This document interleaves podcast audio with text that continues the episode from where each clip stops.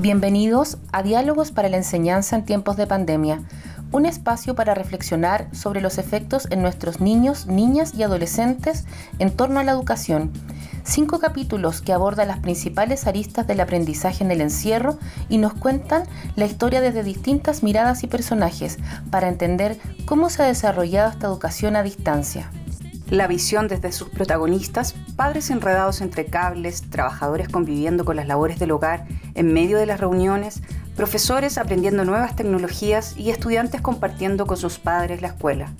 Todo esto en un mismo lugar, donde la casa se convierte en oficina, sala de clases y lugar de juegos. Compartiremos estas experiencias en el escenario complejo que ha sido la irrupción del COVID-19.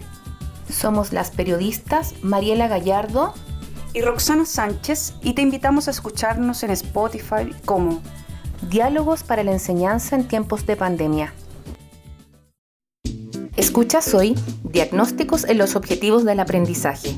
En este capítulo nos enfocaremos en conocer las experiencias de miembros de la comunidad educativa en relación a disposiciones del gobierno en torno a los objetivos educacionales en el tiempo de pandemia.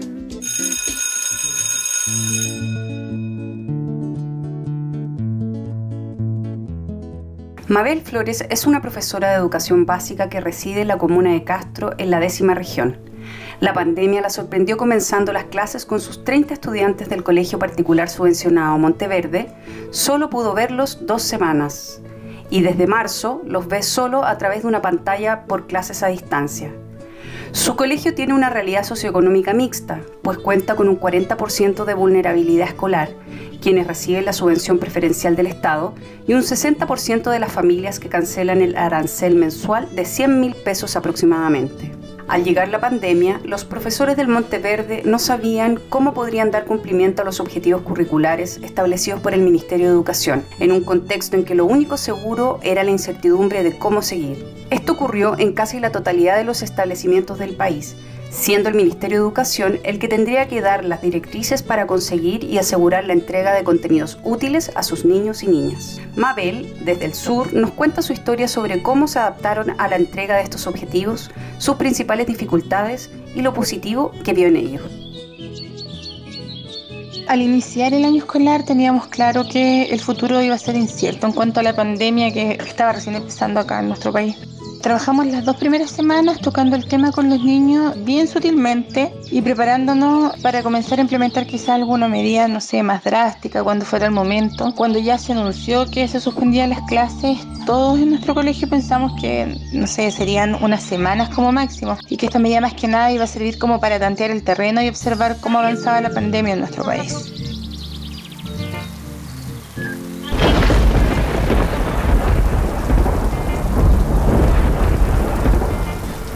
No fueron semanas como pensaba Mabel. El encierro sería prolongado e incierto. Quedaba la interrogante de cómo podrían cumplir los colegios los objetivos curriculares dispuestos por el Ministerio de Educación, sabiendo que las condiciones de conectividad no eran las mejores y entendiendo que los niños y niñas y profesores deberían adaptarse a esta nueva forma a distancia los colegios fueron acomodándose y creando distintas maneras de llevar el conocimiento a los estudiantes, siguiendo algunas directrices del ministerio y creando otras estrategias propias para integrar a toda la comunidad escolar según sus condiciones sociales.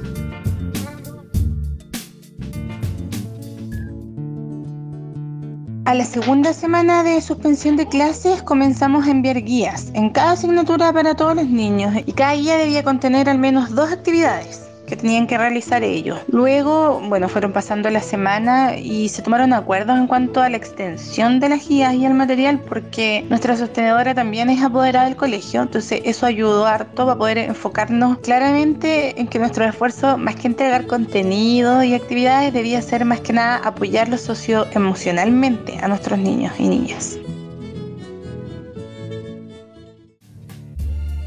Los profesores como Mabel encontraron distintas maneras de acercarse a sus alumnos y fueron fortaleciendo las coordinaciones para poder llegar con los contenidos a la mayor cantidad de niños y niñas del colegio. En estas condiciones nos cuenta en detalle el trabajo colaborativo que realizaron en el Colegio Monteverde de Castro. Escucharemos a la profesora de lenguaje Mabel Flores. Sumado a lo anterior, comenzamos con reuniones virtuales cada dos semanas. Eh, las asignaturas de tecnología, artes y filosofía para niños quedaron en receso. Nos enfocamos en, las asignaturas claves. Eh, se nos pidió que las guías fueran didácticas y bien explicativas para que las actividades fueran fáciles y dinámicas. Se crearon correos institucionales para cada curso y también para cada profesor. Se les explicó a los padres que debían enviar las guías de vuelta al correo en forma digital o física. En realidad se creó un plan para llegar a todos los niños. Hicimos un catastro incluso eh, de las familias con quienes manteníamos contacto, eh, hicimos encuestas tanto para los niños como para los apoderados. Eh, incluso también se nos realizaron encuestas a nosotros como el equipo del colegio para saber nuestro estado socioemocional eh, fue bien interesante. Eh, se entregó el material de trabajo eh, y hasta el día de hoy se está entregando de diversas formas, o sea, digital, en guías personalmente, con turnos éticos que tenemos que ir rotando para ver las distintas, preocuparnos de las distintas necesidades de las familias. Y también cada miércoles se envía un boletín socioemocional para poder educar a las familias, como en cuanto a todas las, emociones que estamos viviendo en pandemia. Escuchas hoy Diagnósticos en los Objetivos del Aprendizaje. En este capítulo nos enfocaremos en conocer las experiencias de miembros de la comunidad educativa en relación a disposiciones del gobierno en torno a los objetivos educacionales en el tiempo de pandemia.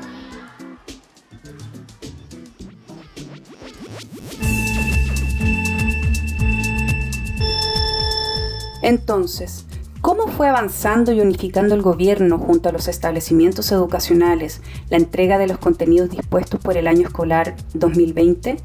¿Cómo se evaluaría el trabajo de los profesores? ¿Cuáles serían las condiciones estándares de evaluación de las clases a sus niños y niñas? Esto lo comenta la jefa del Departamento de Administración de Educación de la Comuna de La Pintana, Teresa Vallespín.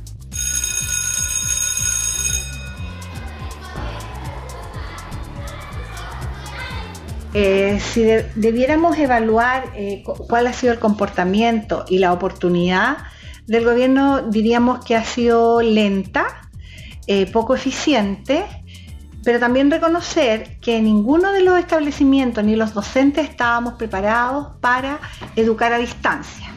Normalmente nuestra educación debe ser presencial, por lo tanto, lo adicional que, hizo el gobierno con la priorización curricular, establecer apoyos que la verdad es que nunca llegaron de tal manera. En La Pintana, como señala Teresa, se trabajó a criterio de los profesionales de la comuna y de sus necesidades. Sin embargo, desde mayo, considerando la realidad de la educación chilena y las brechas sociales con las que se encontraron los colegios, el Ministerio de Educación definió la priorización de los objetivos de aprendizaje para todos los establecimientos educacionales a nivel nacional. Entonces, ¿qué significa priorización curricular?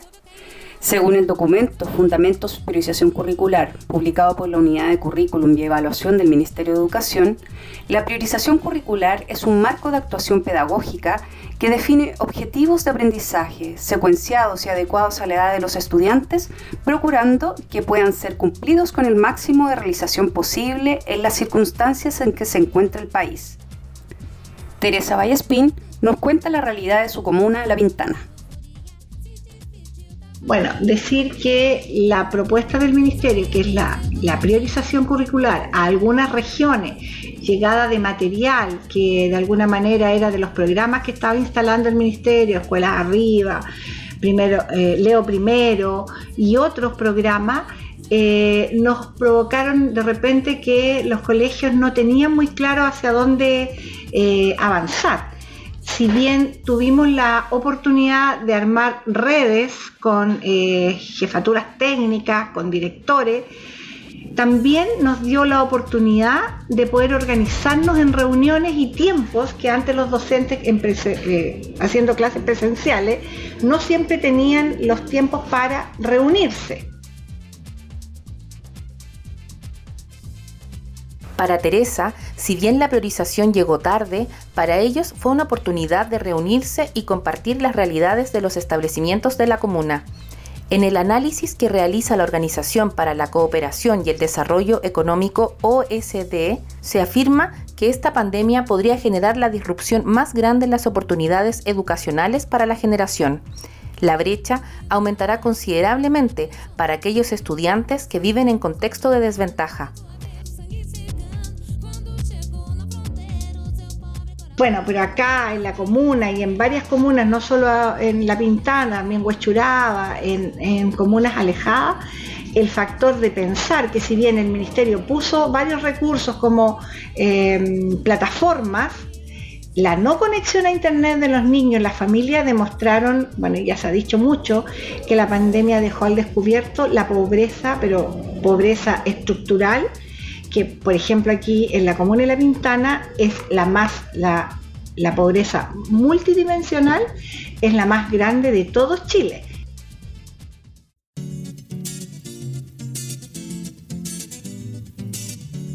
Esta realidad que evidenció la pandemia, como nos cuenta Teresa Vallespín, se repite en varios lugares del país. La priorización curricular dispuesta por la autoridad movilizó a los colegios a que comenzaran a trabajar en base a los objetivos priorizados por las asignaturas esenciales. La profesora Ángela Valladares, coordinadora de la asignatura de matemática de la comuna de La Pintana, señala cómo realizaron ellos este trabajo. Para dar eh, cobertura o cumplimiento a los objetivos priorizados, la primera estrategia fue seleccionar dentro de los indicadores de evaluación aquellos que fueran los más relevantes y que también fueran posibles de evaluar en la etapa distancia.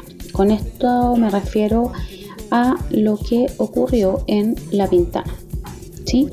Con esa priorización o, o digamos selección de indicadores de evaluación se pretendía en el fondo lograr, lograr dar eh, cumplimiento a los objetivos priorizados.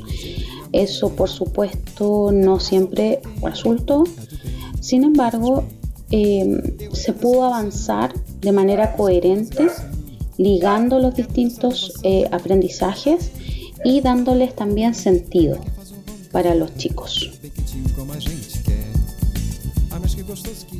La profesora Ángela Valladares además conoce una realidad distinta al trabajar como docente en el colegio particular pagado El Madrigal de la Reina. Allí lo importante era el concepto de logro. En el caso del Colegio Madrigal, uno de los pilares o una de las cosas que nos dejaron muy en claro era que independiente de lo que alcanzáramos a cubrir dentro de estos objetivos priorizados, lo importante era tener logros. Entonces ese fue el foco, por lo tanto, eh, por mi parte yo no tenía la presión de tener que tener una cierta cobertura era más importante que lo que yo cubriera fuera logrado por los estudiantes. Lo que nos señala Ángela Valladares es la realidad de un colegio particular pagado de la Comuna de la Reina. En tanto para Mabel en el sur, estudiar la priorización curricular del Ministerio fue una sorpresa y también un alivio, pues de tener que entregar 10 objetivos de aprendizaje por unidad con la priorización se redujo a dos en algunas asignaturas. Creo que para los colegios esta medida fue más que nada un alivio, porque quita velocidad y presión a los profesores, bueno, y a todos quienes trabajamos a un ritmo súper acelerado para poder cumplir con, los programas y planes que el Minedu nos entrega y que en realidad eh, siempre han sido extensos y son súper imposibles de completar eh, Totalmente. Mi colegio particular nos solicitó a cada profesor que entregara una nueva planificación anual con los nuevos objetivos propuestos, eh, o sea, priorizados. Eh, también eh, nos hizo colocar un anexo en donde teníamos que escribir los objetivos que nosotros, conociendo a nuestros niños obviamente, em, pensábamos que era necesario y que era factible trabajar con ellos antes de que se acabara el año. A pesar de que esta disposición del Mineduc fue para todos los establecimientos educacionales a nivel nacional, finalmente fue adoptada con cierta libertad en algunos colegios, adecuándose en la realidad de cada uno.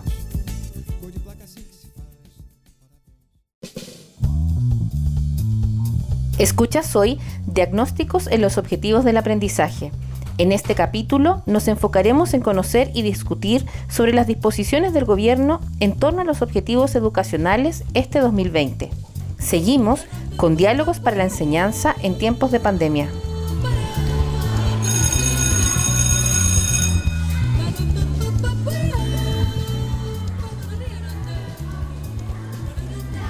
Entonces, ¿todos los niños y niñas de nuestro sistema educacional serán evaluados y promovidos solo con el cumplimiento de los objetivos priorizados?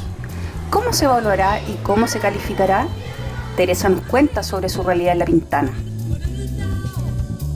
Eh, nosotros hemos evaluado harto eso, lo hemos mirado con los directores, consideramos por supuesto que es importante saber el logro que han tenido nuestros niños no está disponible ni en nosotros ni tampoco en el ministerio porque ya se retractó de aquello. No hay una promoción automática. Sí hemos buscado una evaluación, no una calificación. una evaluación, no una calificación. Entonces, las evaluaciones y calificaciones tampoco son una disposición obligatoria definida por el Ministerio de Educación por lo tanto, va a depender de cada establecimiento el cómo y a través de qué mecanismos podrán evaluar los resultados dispuestos por el cumplimiento de los objetivos curriculares. Para Mabel Flores, las evaluaciones se realizaron en forma colaborativa, como nos señala a continuación. Como equipo decidimos en conjunto la cantidad de notas por asignaturas mínima y máxima. Creamos una pauta de evaluación que eh, medirá las actividades claves eh, en cada asignatura y siempre trabajamos en forma colaborativa para poder compartir las experiencias y poder ir mejorando nuestras prácticas. Todos bien alineados en realidad como equipo. Escuchamos cuál fue la forma de trabajo implementada en el Colegio Monteverde en Castro. En este contexto, el trabajo de los colegios tuvo varios desafíos. Uno de esos fue el cumplimiento de los objetivos curriculares, pero sin duda el más relevante y en el que pusieron mayores esfuerzos las distintas comunidades educativas fue la emocionalidad de sus niños y niñas en este encierro. Así nos cuenta la profesora Mabel Flores. Si hay algo que comparto con la visión del ministerio es que en este tiempo lo más importante no es que el estudiante aprenda. Los niños eh, tienen que desarrollar habilidades y que se sientan acompañados emocionalmente por, por nosotros, por su comunidad educativa. Em, por lo tanto, el tema de lograr los objetivos yo creo que una vez más va a estar condicionada por el tema socioeconómico, en donde los colegios vulnerables probablemente no logren su objetivo, versus los colegios particulares, en donde las familias tienen los recursos, tienen las condiciones para que sus hijos estén enfocados y, puedan aprender al 100%.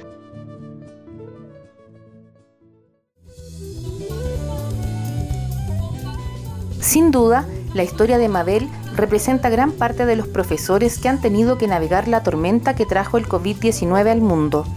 Esta navegación, además de incluir las deficiencias y dificultades propias del contexto social del país, tuvo que sumar la improvisación de las disposiciones del Ministerio de Educación, que durante este año más bien sugirió ciertas formas de aprendizaje, priorizando los objetivos educativos y dejando en manos de los colegios la manera de cumplirlos y evaluarlos.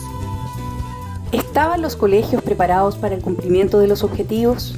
¿Era la transmisión de los contenidos el objetivo mayor para la comunidad educativa? ¿Pudieron finalmente ajustarse a las medidas dispuestas por el Ministerio sin problemas? La evaluación final de los reales aprendizajes de los niños y niñas en esta pandemia y los resultados que tuvo la priorización de los objetivos de aprendizaje solo lo podremos evaluar al fin de esta tormenta y la futura vuelta a los colegios.